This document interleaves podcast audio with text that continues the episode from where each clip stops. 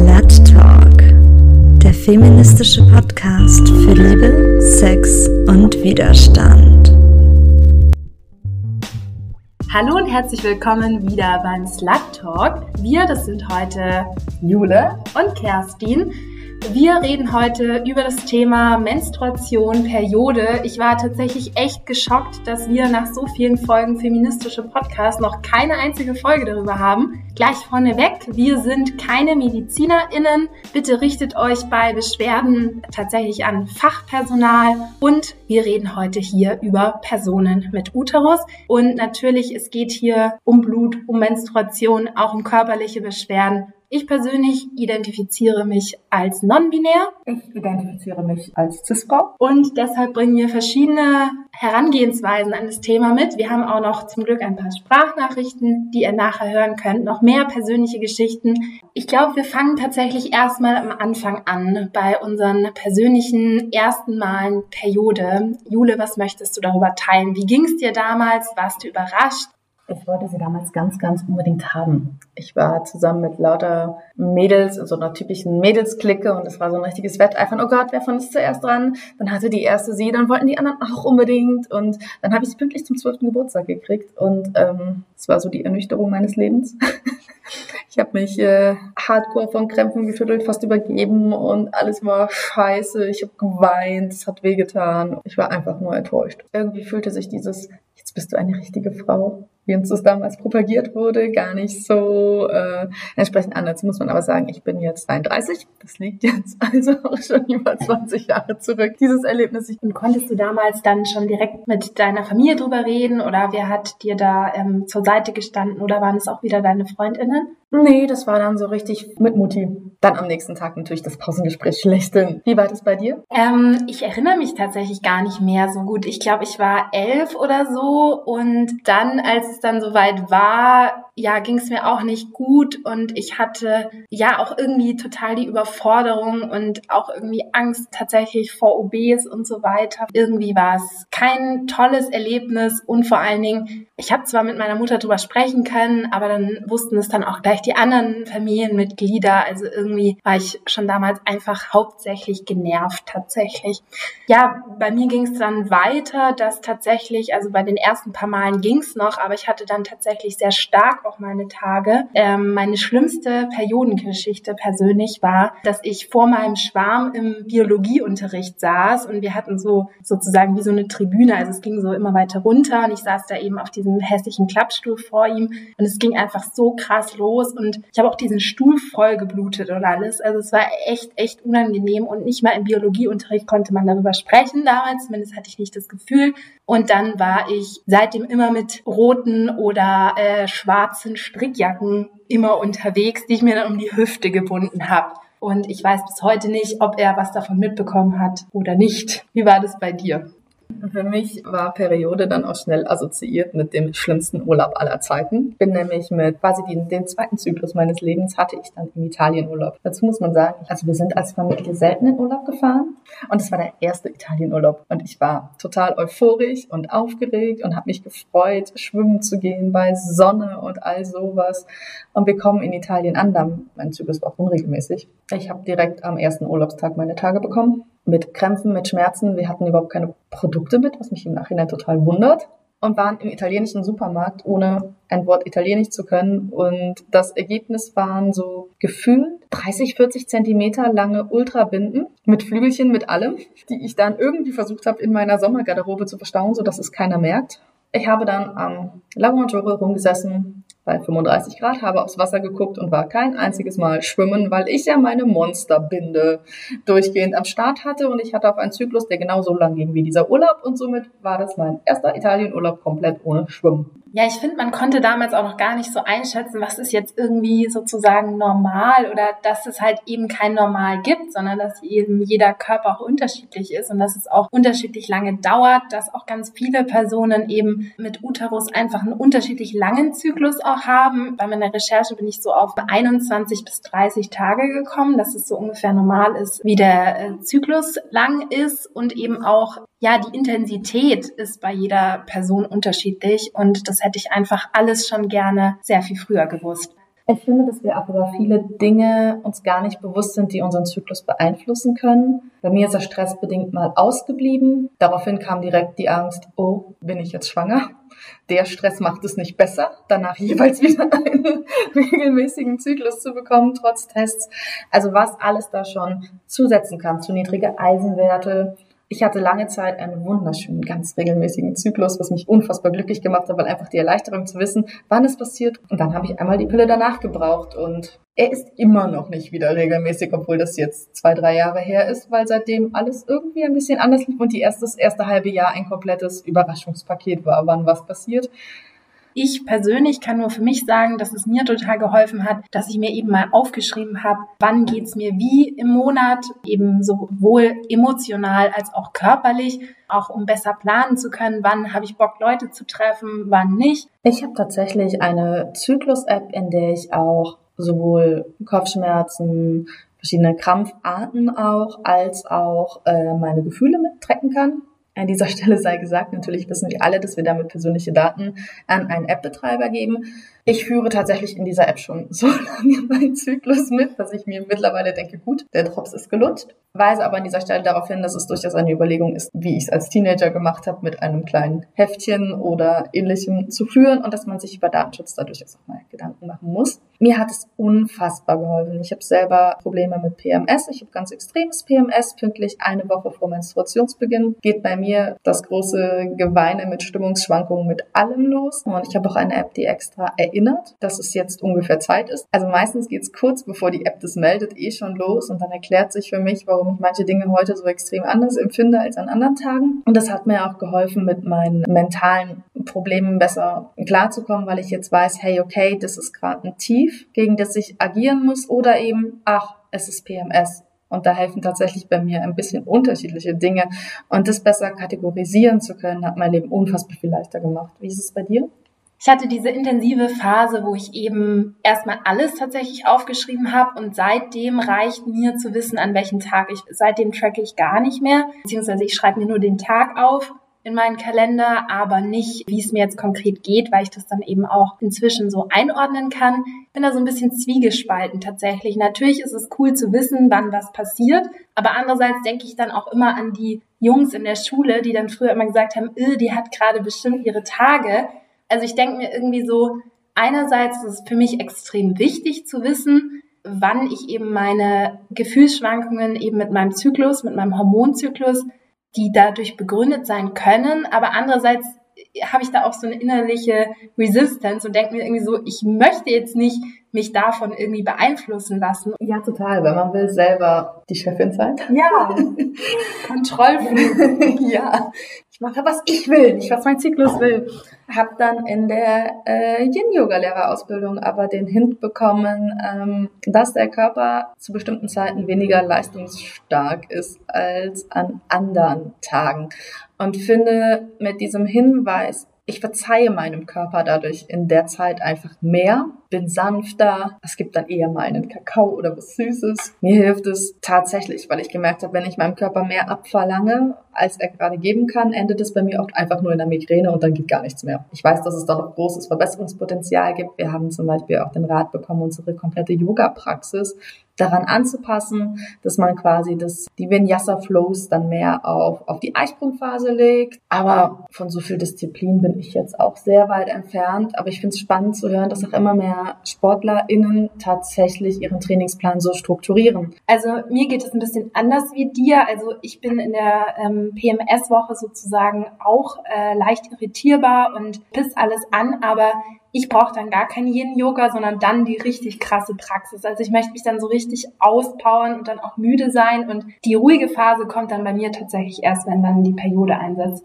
Genau, ganz grob gesagt, es gibt äh, im Hormonzyklus für Menschen, wo Pubertät vor allen Dingen von Östrogen gesteuert ist, grob drei Phasen. Also die Menstruation, damit beginnt man immer zu zählen. Danach bauen sich die neuen Eier sozusagen auf Dann gibt's den Eisprung, wo man eben kurz davor am Fruchtbarsten ist, wo man meistens auch eine krassere Energie oder eine höhere Libido spürt. Und dann gibt's die Phase, wo sozusagen sich das Ganze zurückbildet, wo der Körper sich dann wieder auf die Menstruation vorbereitet. Außerdem wollten wir eingehen drauf, was die typischen Symptome tatsächlich sind von PMS. Ähm, vielleicht möchtest du ja mal kurz Genau, wir sind äh, zu PMS-Zeit gerne leicht irritierbar, müde, ängstlich, haben Stimmungsschwankungen, das Schlafbedürfnis verändert sich, die Libido kann zurückgehen, körperlich kann das zu geschwollenen und empfindlichen Brüsten führen, Blähungen, Krämpfe, Kopfweh, Rückenschmerzen, Übelkeit und Schwindel.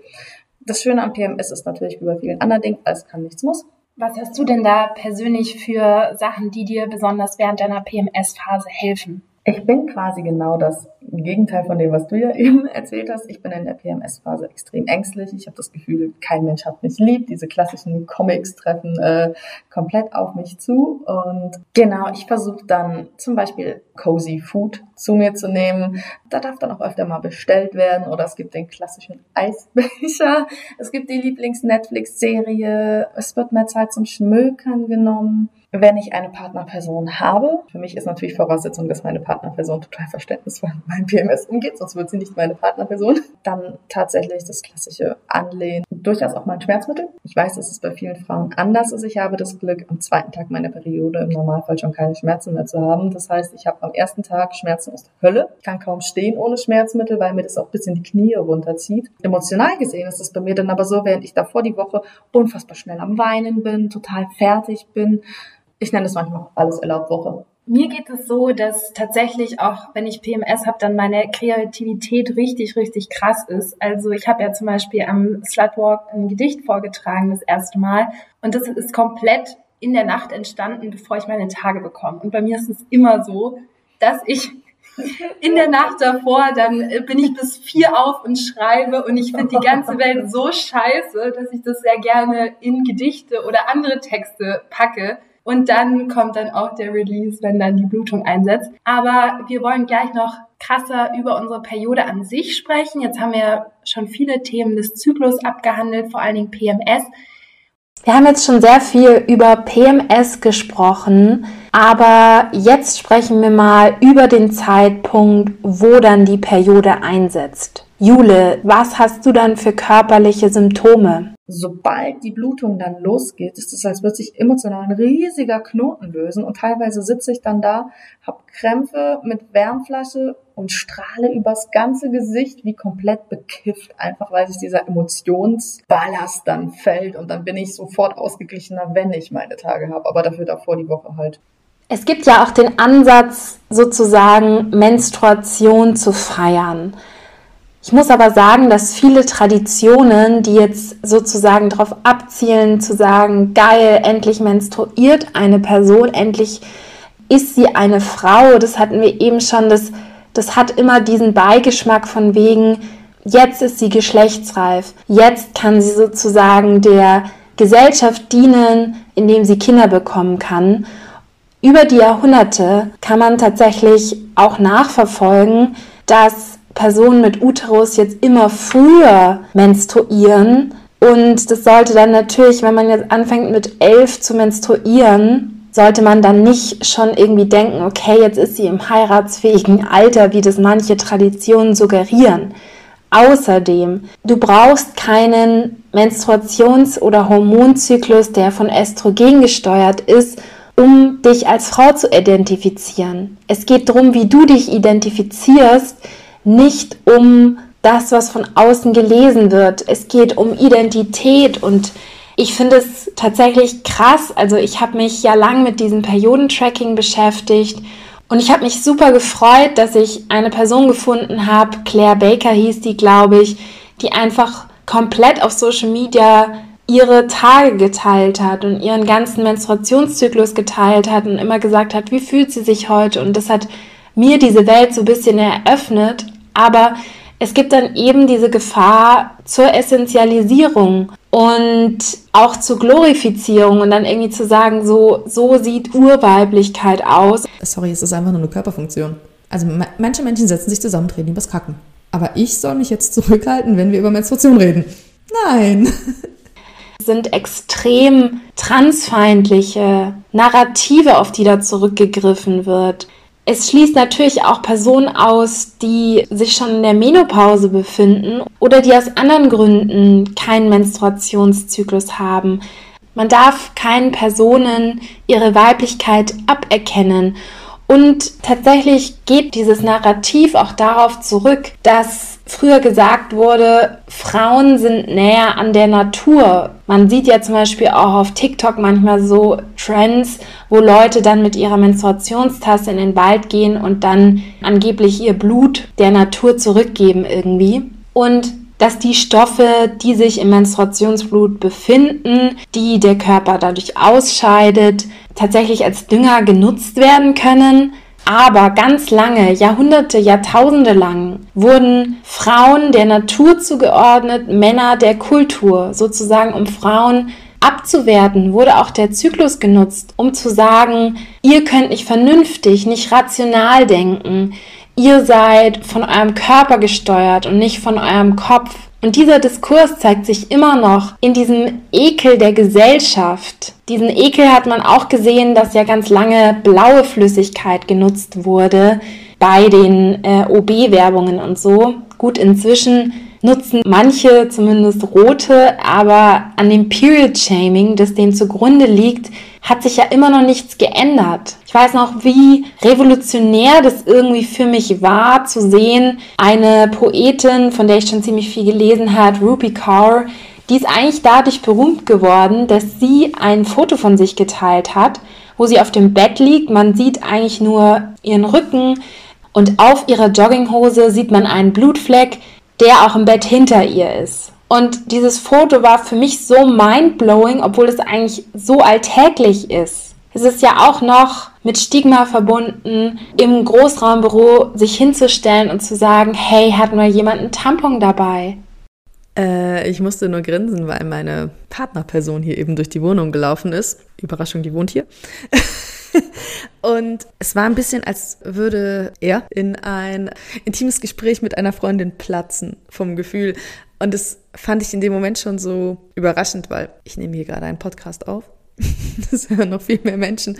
Und zum anderen ist es meine Partnerperson und das sagt aber auch noch viel darüber aus, wie schambehaftet anscheinend selbst in meiner doch sehr über alles redenden äh, Beziehung Perioden dann doch sind. Und das Brechen von diesem Stigma kann eben wieder antifeministisch werden, indem man dann sagt, alle, die bluten, sind Frauen. Das ist einfach falsch. Es gibt auch einfach verschiedene Lebensrealitäten. Nicht alle können dieselben Produkte nutzen. Nicht alle befinden sich in der coolen Situation wie ich zum Beispiel. Ich habe neulich über Zoom ein Referat gehalten, dann habe ich mich einfach auf eine Wärmflasche gesetzt, um meine Krämpfe zu hindern. Aber es gibt Personen wie du, Jule, die im Stehen arbeiten, im Einzelhandel oder die in der Pflege arbeiten und ihren Körper da aktiv eben brauchen. Und dann kommen Leute, die dann noch sagen, ja, du bist selbst schuld, dass du jetzt Schmerzen hast. Weil du hast nämlich unbearbeitete Traumata, die musst du dir endlich mal anschauen und dein Körper handelt jetzt so, dass er dich auf das Sofa zwingt, weil du eben mal eine Pause brauchst. Das ist total lebensfern zu sagen, alle können sich doch einfach ein paar Tage Ruhe gönnen. Das ist ein Privileg und es ist auch ein Victim Blaming, wenn man sagt, du hast nicht die richtigen Kräuter gegessen, du hast nicht die richtigen Samen in deinem Zyklus zu dir genommen, selber schuld, dass du jetzt Schmerzen hast. Solche Aussagen gehen gar nicht, aber vor allen Dingen nicht, wenn sie dann noch Personen treffen, die an chronischen Schmerzen und chronischen Krankheiten leiden, wie zum Beispiel Thea. Von ihr hören wir gleich. Sie hat Endometriose, ist Medizinstudentin und außerdem Mitglied im Slutwalk. Hier ein paar Infos zu meiner persönlichen Geschichte mit meiner Endometriose. Das bedeutet, diese Herde sind ja versprengtes Uterusgewebe, beispielsweise in den Bauchraum, also da gehört es ja gar nicht hin. Und dieses Uterusgewebe an diesem Fleck, wo es nicht hingehört, theoretisch kann es im ganzen Körper auftreten, ist auch zyklusaktiv, weil es ja das gleiche Gewebe ist, reagiert es ganz genauso auf die Hormone, die der Körper ausschüttet oder eben auch eine Pille zuführt, wie das Uterusgewebe. Meine erste Regelblutung hatte ich im Alter von zwölf Jahren. Und in den darauffolgenden Jahren haben sich dann immer mehr Beschwerden während in der Regel der ersten drei Tage ergeben. Und im Endeffekt hat es natürlich eine Auswirkung gehabt, einmal im Monat, drei bis vier Tage, soll ich in die Schule gehen oder nicht? Bin ich leistungsfähig? Kann ich Sport machen? Das war wirklich eine schwierige Entscheidung, auch für mich, meine Eltern. Ich wusste nicht, was ist es? Habe ich vielleicht einen Tumor? Welche andere hormonelle Störung könnte ich haben? Warum gehen andere besser damit um? Die Symptome während meiner Regelblutung waren stark schmerzende Krämpfe im Uterus, genauso wie auch im Unterbauch, extreme Verdauungsbeschwerden von Durchfall. Ich hatte einen extremen Endobelly, also ein luftaufgetriebenes Abdomen. Ich hatte plus vier Kleidergrößen, Hosen im Reserveschränkchen. Das bedeutet natürlich auch, man wird dauernd angesprochen, ob man schwanger ist. Man ist ja gerade das Gegenteil von schwanger. Bei mir wurden zwei Bandscheibenvorfälle diagnostiziert. Also man hat im MRT auch gesehen, dass ein Problem ist, aber der Orthopäde ist sich im Nachhinein nicht mehr sicher, ist es am Ende die Endometriose gewesen, weil ich einfach zyklusabhängig extrem starke Schmerzen im Wirbelsäulen- und Steißbereich habe. Die Endometriose greift so um sich, dass man eigentlich gar nicht weiß, welche Symptome noch alle in ihre Verantwortung hineinfallen, weil es derartig vielgesichtig ist. Und deswegen bin ich relativ früh dann schon zur Gynäkologin gegangen und habe dann früh mit der hormonellen Kontrazeption, also mit der normalen Kombinationspille begonnen. Diese Pille habe ich dann mit 15 eingenommen und hatte trotzdem weiterhin in der Pillenpause starke Beschwerden während meiner Regel. Allerdings sie sind nicht stärker geworden. In den Jahren zuvor sind sie ja auch dann noch immer stärker geworden von Mal zu Mal. Und deswegen war ich eigentlich ganz zufrieden und habe gedacht, naja, dann lebe ich damit. Und ich habe die Pille eingenommen, bis ich Mitte 20 war, also über zehn Jahre.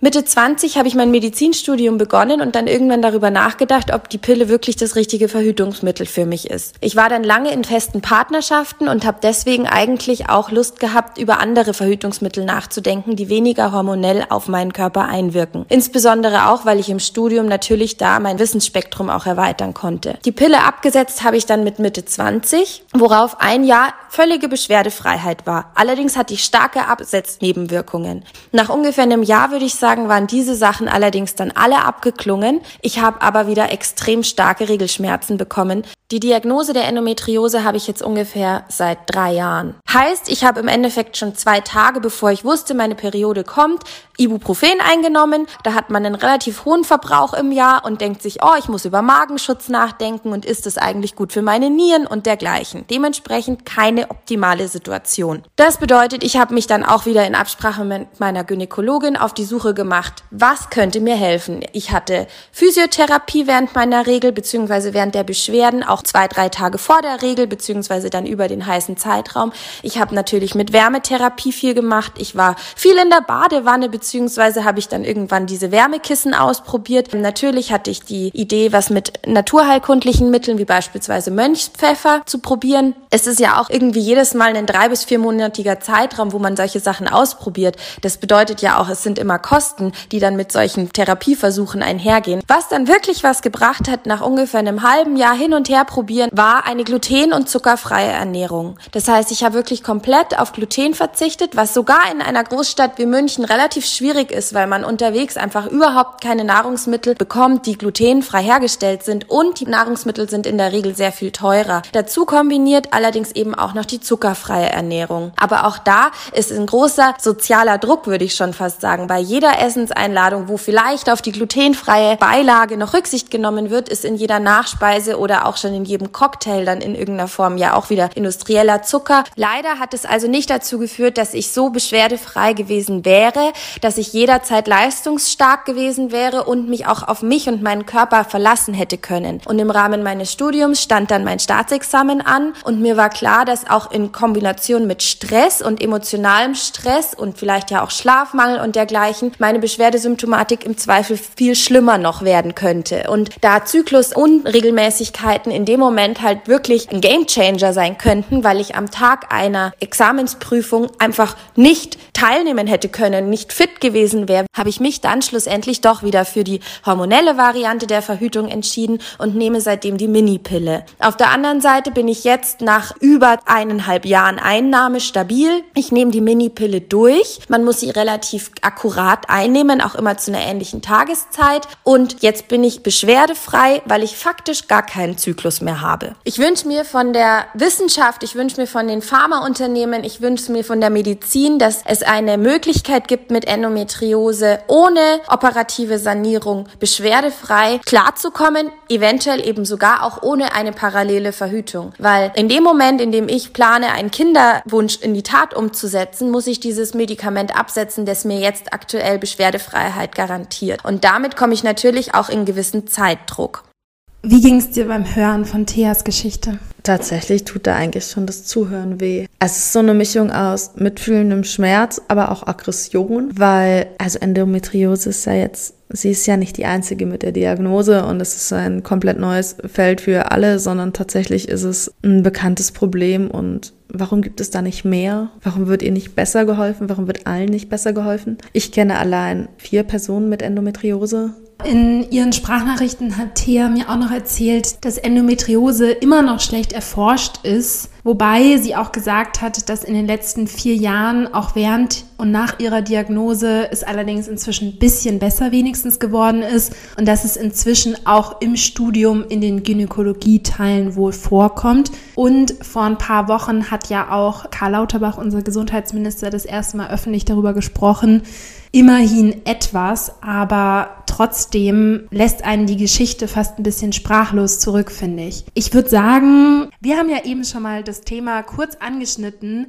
Periode und Arbeitswelt. In manchen Ländern gibt es ja tatsächlich auch sowas wie einen, im Deutschen wird es oft übersetzt mit Periodenurlaub, obwohl die Zeit, wo man schmerzverkrümmt wegen der Menstruation auf dem Sofa liegt, ja eindeutig nicht als Urlaub zu bezeichnen ist. Im Englischen wird es oft benannt als Period Leave. Wir haben gerade überlegt, man könnte es vielleicht als Periodenabwesenheit im Deutschen noch bezeichnen. Jedenfalls gesetzlich ist es in manchen Ländern sogar schon verankert, zumindest die Möglichkeit darauf. Am längsten gibt es dieses Konzept tatsächlich schon in Japan seit 1947. Es gibt es auch noch in Südkorea, Taiwan, ein paar anderen Ländern. Aber in Europa war dieses Jahr Spanien das erste Land, das eine Periodenabwesenheit möglich gemacht hat gesetzlich.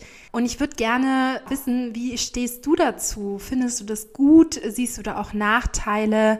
Ich bin tatsächlich unfassbar zwiegespalten bei diesem Thema. Ich würde furchtbar gerne den ersten Tag meiner Periode nicht arbeiten gehen.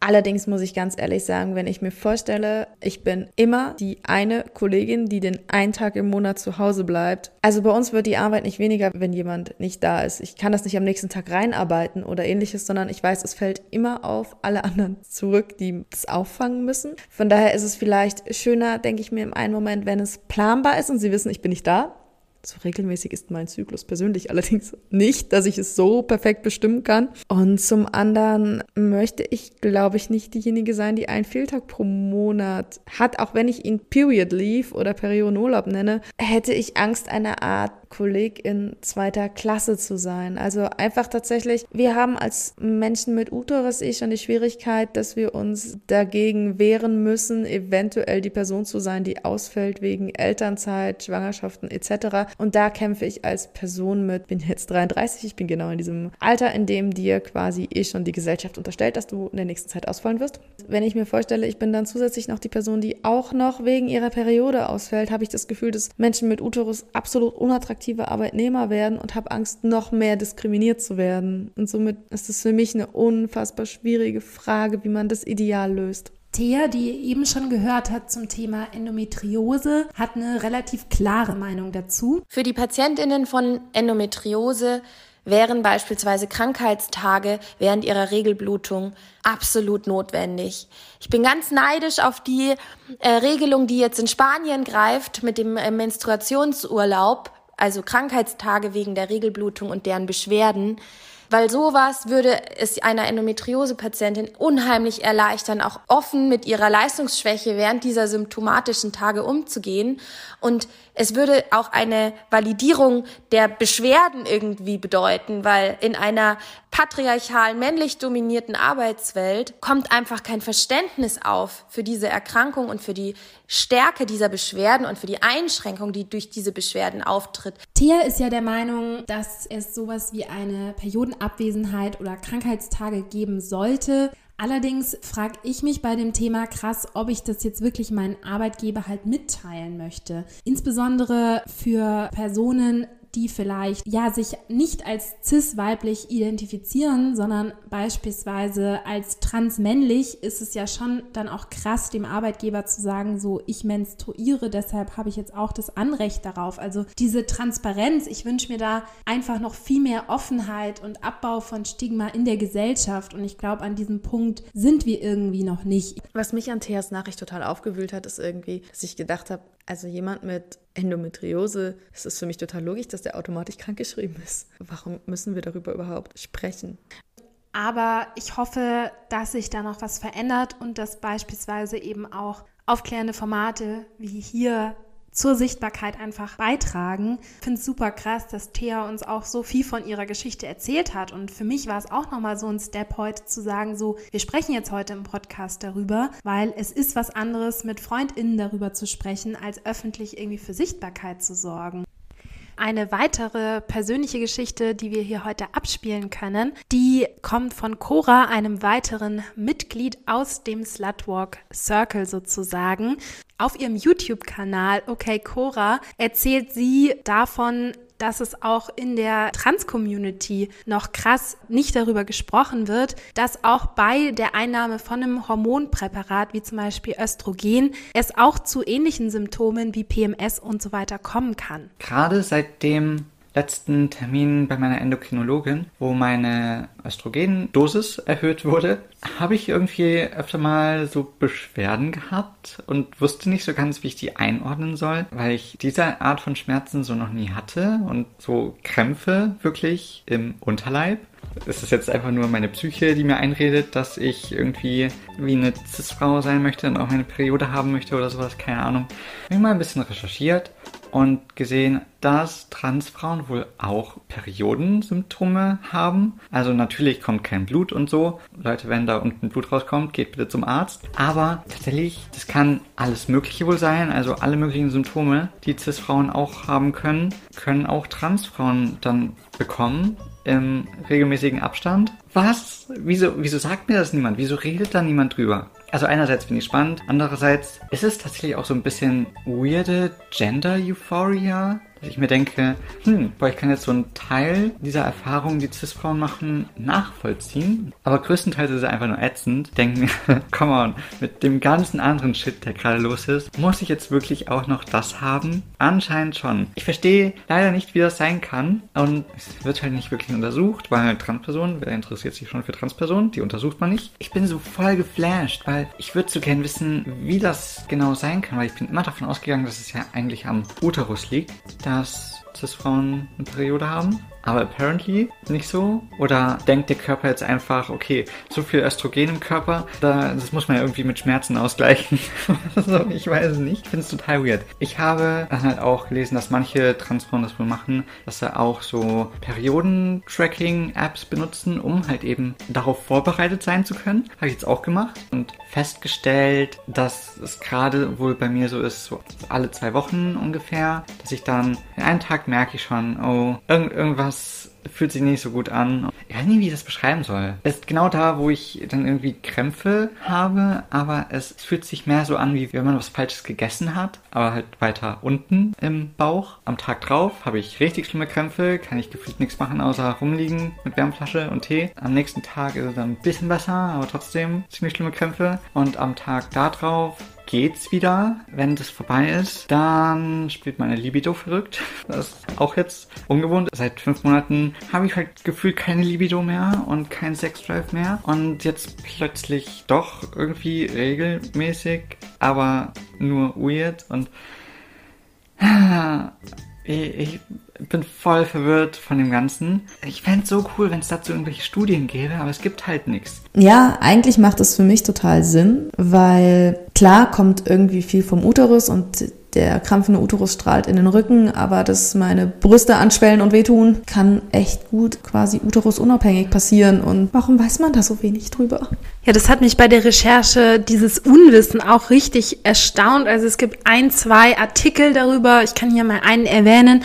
2021 in Medical News Today, Can Transgender Women Have a Period? Aber sonst gibt's da wirklich kaum was. Und es ist noch zu wenig im allgemeinen Verständnis, dass eben nicht nur CIS-Frauen menstruieren und dass eben auch nicht nur Personen menstruieren, die sich als Frauen identifizieren. Und gerade deshalb ist es eben auch so wichtig, dass es überall Menstruationsprodukte gibt, auf allen Toiletten. Also ich hatte jetzt das erste Mal tatsächlich den Fall, als ich im Studierendenradio länger tätig war, dass es da einfach Menstruationsprodukte auf den Toiletten gab. Das hat mich richtig erstaunt und ich möchte nicht mehr positiv erstaunt sein, sondern ich möchte, dass es einfach eine Grundlage ist, weil es ist wahnsinnig teuer tatsächlich. Ich habe das jetzt mal ausgerechnet. Also Puls schrieb 2020, dass im Schnitt menstruierende Personen pro Monat Periodenprodukte für 5 Euro kaufen. Aber im Jahr sind es dann natürlich schon grob 60 Euro. Und ich habe jetzt mal nachgeschaut, die meisten Personen gehen so Mitte 40 in Menopause. Und wenn man jetzt zum Beispiel von 12 bis 45 einen äh, Hormonzyklus hat, einen aktiven mit Menstruation, dann sind es einfach 33 Jahre und man kommt im Leben auf fast 2000 Euro, die man dafür ausgibt. Noch eine Zahl, wenn man 33 Jahre lang seine Menstruation hat, dann sind es mehr als acht Jahre des Lebens. Das ist so verdammt gemein. Ich will einfach schon nicht acht Jahre lang menstruieren. Und wenn wir jetzt mal kurz einfach nur die 5 Euro, was eigentlich die am wenigsten schockierende Zahl ist, von den vielen Zahlen, die du genannt hast. Aber wenn wir uns allein diese 5 Euro anschauen, die wir für Periodenprodukte im Schnitt ausgeben. Ich bin ein Menstruationstassennutzer und ich benutze auch gerne Menstruationsunterhosen, ähm, um diese Tasse abzusichern. Dann sind wir schon dabei, dass so eine Menstruationsunterhose, meine aus Baumwolle, da sind wir dann schon bei 30 Euro pro Unterhose. Markenunterhosen. Und da sind wir aber schon in einem, in einem Luxusbereich, denn wie viele Menschen können sich wirklich 30 Euro für eine Unterhose leisten? Und ich bin sehr froh, dass ich es kann und weiß aber auch, dass es ein Luxus ist. Steige ich doch mal auf Tampons um, nutze ich welche aus Bio-Baumwolle, achte da auf alle möglichen ungebleichten. Ich kaufe tatsächlich gerne die Einhornprodukte. Ich habe festgestellt, dass ich sowohl mit ihren Tampons als auch mit ihren Binden hervorragend zurechtkomme und wesentlich weniger Irritationen habe. Aber wer sich die Preise angeschaut hat, weiß halt auch, dann kommen wir auch mit 5 Euro nicht mehr hin für eine Periode. Und hey, es gibt Menschen, die leben von Hartz IV, die leben vom Mindestlohn. Ich sag's mal so, diese 5 Euro kommen zustande bei Menschen wie ich, die es sich leisten können, dann dann für diese Periodenprodukte weit über 10 Euro ausgeben und diese Menschen müssen mit den Tampons im Sparpark für einen Euro leben. Wir sind natürlich nicht gesponsert von Einhorn, aber ich kann die Menstruationstasse auch empfehlen. Ich möchte betonen, dass auch es da natürlich ökonomisch verschiedene Voraussetzungen gibt. Es ist schon mal ein bisschen besser geworden, da seit dem 01.01.2020 endlich Periodenprodukte als Produkte des täglichen Gebrauchs zählen. Das heißt, sie werden mit 7% versteuert und nicht mehr mit 19% mit der Luxussteuer. Dank einer Petition, da äh, sieht man mal wieder, dass Petitionen auch was erreichen können, ist es jetzt endlich der Fall. Ich habe auch schon gehört von Firmen, die beispielsweise so Aktionen haben, wie wenn man sich eine Menstruationstasse bei ihnen kauft, dann wird eine Menstruationstasse auch an eine obdachlose Person gespendet, was ja an sich sich erstmal toll anhört, aber wo teilweise auch das nur als Marketing gesehen werden kann, weil du brauchst natürlich auch erstmal Hygiene um dich herum. In öffentlichen Toiletten ist es nicht so leicht, die Menstruationstasse auszuspülen und man kann viele Periodenprodukte auch nur dann nutzen, wenn man eben, da sind einfach so unterschiedliche Voraussetzungen, die oft einfach gar nicht beachtet werden und auch, dass sich jetzt eben auch nicht alle leisten können, eben einmal im Monat für eine Tasse mehr mehr auszugeben. Was mich unfassbar gefreut hat zu beobachten in den letzten Jahren in meiner Generation. ich betone total ungern, dass ich älter bin. Allerdings bin ich noch aufgewachsen nach der zweiten oder dritten Menstruation, wurden mir Tampons erklärt und dann gab es ein richtiges Binden-Shaming. Also wer bei uns Schulzeiten eine Binde benutzt hat, holla die Welt will, der war eklig, der hat gestunken. In der jetzigen Generation, ich habe so viele junge Freundinnen, Kolleginnen, Menschen, die mit mir aktivistisch an meiner Seite stehen, die dann lässig im Vorbeigehen kurz fragen, es ist mir jetzt wirklich mehrfach passiert, ob ich eine Binde dabei habe. Und ich habe beim ersten Mal total verwirrt geguckt und stelle fest, dass jüngere Menschen total selbstverständlich auch Binden benutzen. Und ich finde das total schön, weil ein Teil Tampon ist nicht das glorifizierte etwas, das es in meiner Generation war, sondern wir durften mittlerweile lernen, es gibt Scheidentrockenheit, die das unfassbar begünstigen kann. Es gibt auch Momente, in denen ich einen Tampon aus hygienischen Gründen gar nicht so toll finde. Jeder, der mal auf einem Festival in einem Dixie-Klo war, es gibt viele Momente, wo dann doch vielleicht eine Binde die bessere Wahl sein kann. Und ich finde es super, dass wir da auch einfach nehmen können, was wir möchten. Weil ich denke schon, dass es wichtig ist, dass wir uns gerade, wenn wir eh schon so gestresst sind von unserer Menstruation, wir uns nicht auch noch von der Gesellschaft vorschreiben lassen, mit was wir die jetzt verpacken, versorgen. Und da ist es so schon wesentlich schöner. Also ich verstehe auch jeden Mensch, der die, der die Tasse nicht benutzen mag. Und auch da finde ich es ganz furchtbar, wenn Menschen mit Uterus sich gegenseitig vorschreiben, dass die Tasse doch die ökologischste Lösung sei und man sie gefälligst zu benutzen hat und manchmal passt sie aber einfach nicht zum Alltag. Manchmal haben Menschen Schmerzen, manchmal finden Menschen einfach die passende Tasse nicht. Es gibt da ganz viel, was zusammenkommt und manche Menschen fassen sich nicht gerne so intim an. Ich bin auch davon weggekommen. Ich war, als ich die Tasse das erste Mal genutzt habe, so positiv überrascht, dass ich dann auch überall missioniert habe. Aber da bin ich zum Glück endlich zurückgegangen bei meinem Überreden oder Überzeugen. Ich war einfach so happy, dass ich was gefunden habe, wo ich schwimmen damit kann. Ein letztes großes Thema, das bei uns noch aussteht, ist das Thema Sex und Partnerinnenschaft und Menstruation. Das ist ja immer noch ein krasses Tabuthema. Ja, gibt's was, was du mit unserer Zuhörerinnenschaft zu dem Thema Thema teilen möchtest. Äh, ich bin da großer Fan von äh, alles kann, nichts muss. Es darf jede, jeder so halten, wie er sich damit wohlfühlt. Ich finde es aber ein unfassbar schwieriges Thema, um nicht zwischendurch judgy zu sein. Ich mache mir relativ wenig Gedanken und habe auch Geschlechtsverkehr mit in Beziehungen während meiner Periode, weiß aber, dass, das, ähm, dass ich davon von Glück reden kann, weil Menschen, die fünf Tage lang Schmerzen haben, haben bestimmt keinen Bock auf Periode. Folglich haben wir da einfach schon überhaupt keinen Bock auf Sex während ihrer Periode. Von daher haben wir da alle schon sehr, sehr verschiedene Ausgangssituationen. Ich habe aber auch schon jemanden kennengelernt, die haben das Blowjob-Woche genannt, weil die Frau dann in der Zeit bläst. Das sind für mich Momente, die mich unfassbar fordern, weil ich im ersten Moment schreien will, what the fuck, da musst du auch noch blasen, während du deine Tage hast. Und im nächsten Moment muss man sich dann aber, finde ich, immer noch mal kurz rückbesinnen und sich überlegen, warte, es gibt Menschen, die blasen gerne und die gehen mit Spaß mit diesem Thema um und haben wahrscheinlich aus einem Jux und Dollerei äh, irgendwann gesagt, ey, das ist die Woche, in der ich halt öfter mal blase. Und dann ist das auch total in Ordnung und total fein. Und wenn beide damit glücklich sind, ist das ganz, ganz herrlich. Und da muss ich noch ein bisschen an mir arbeiten, dass ich nicht sofort auf 180 bin als die wütende Feministin, die schreit, was?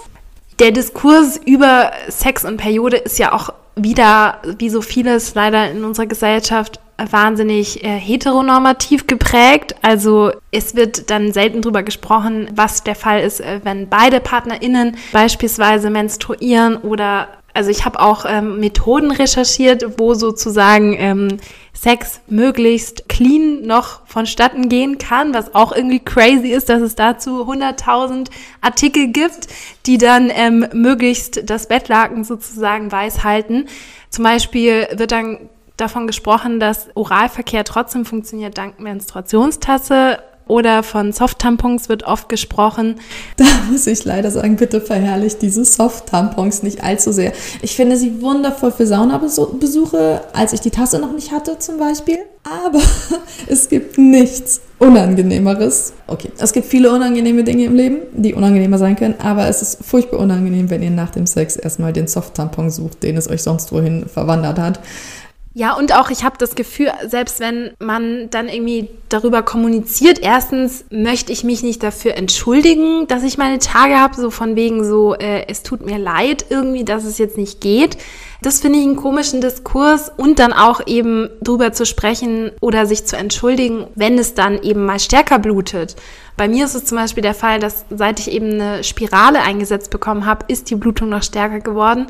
Es ist eben so und wenn ich der Person genug vertraue, um eben mit ihr Geschlechtsverkehr zu haben, dann arbeite ich auch selbst bei mir dran, eben diesen Rechtfertigungsdrang irgendwie in mir abzubauen. Ich glaube, was für mich krass war, dass mein langjähriger Partner, inzwischen Ex-Partner, dass viele Freundinnen von mir eben gesagt haben, dass ich ihn diesbezüglich gut erzogen hätte. Also ich frage mich auch, wieso braucht es das? Ich habe das einmal bei einem ähm, befreundeten Pärchen mitbekommen. Es gibt auch diese inspirierenden Pärchen, wo man sich denkt, oh mein Gott, so will ich auch mal sein. Und dieses inspirierende Langzeitpärchen aus meinem Freundeskreis hat eben lässig mit mir am Tisch sitzend über Perioden gesprochen. Und von da an war das für mich immer klar, oh mein Gott, ich will einen Partner, mit dem ich über meine Periode sprechen kann. Ich denke, dass wir da leider alle noch ein bisschen Aufklärungsarbeit leisten müssen, damit es eben auch die männlichen Chefs in der obersten Führungsebene noch erwischt, weil natürlich finde ich es wichtig, dass sich die Sexualaufklärung in Schulen ändert und da muss unfassbar viel getan werden. Allerdings erwischen wir dann auch nur die Menschen, die jetzt klein sind oder bald geboren werden oder ähnliches. Wir wissen, wie lange die Mühlen im äh, Schulwesen arbeiten. Aber ich glaube, wir haben noch ganz, ganz, ganz, ganz viele gleichaltrige Menschen, die noch ein bisschen was an ihrer Einstellungsperiode ändern müssen. Vor allen Dingen an diesem Schulunterricht hat mich immer wahnsinnig gestört, so Penisse spritzen ab und Uteri bluten. So, also dieser Zusammenhang und eben, dass einmal diese Normalisierung vom Orgasmus oder den Fokus auf den Orgasmus von Mensch mit Penis gerichtet wird und dann eben Menstruation irgendwie einfach als das Äquivalent erscheint. So, nein, so ist es nicht. Ich habe mich allerdings auch gefragt, ja, gibt es denn noch irgendwie was? Gibt es noch irgendwas, was, was Positives verändern kann, was das Stigma lösen kann? Und ich glaube, da ist eben auch der Fokus, ja, bei Popkultur auch, bei Songs, bei Büchern, bei Filmen. Und ähm, dass es nicht auf so eine creepige Art passiert, dass darüber gesprochen wird, wie bei Fifty Shades of Grey. Ich bin auf jeden Fall dankbar, dass wir hier heute so offen drüber sprechen konnten, dass es den Raum dafür gab, dass es Personen gibt, die offen darüber sprechen, die die Tabus brechen. Ich hoffe, dass die Aufklärung weiter fortschreitet. Es hat mir unfassbar viel Spaß gemacht. Ich hoffe, ihr hattet viel Spaß beim Zuhören und ein ganz, ganz tolles Danke an Thea und Cora und natürlich an die wundervolle Kerstin. Danke dir auch, Jule. Und das nächste Mal könnt ihr den Slut Talk hier hören am 24. November auf Radio Lora zur selben Zeit und sonst immer auf YouTube, auf Spotify. Bis zum nächsten Mal. Wir sagen ein sluttiges Goodbye.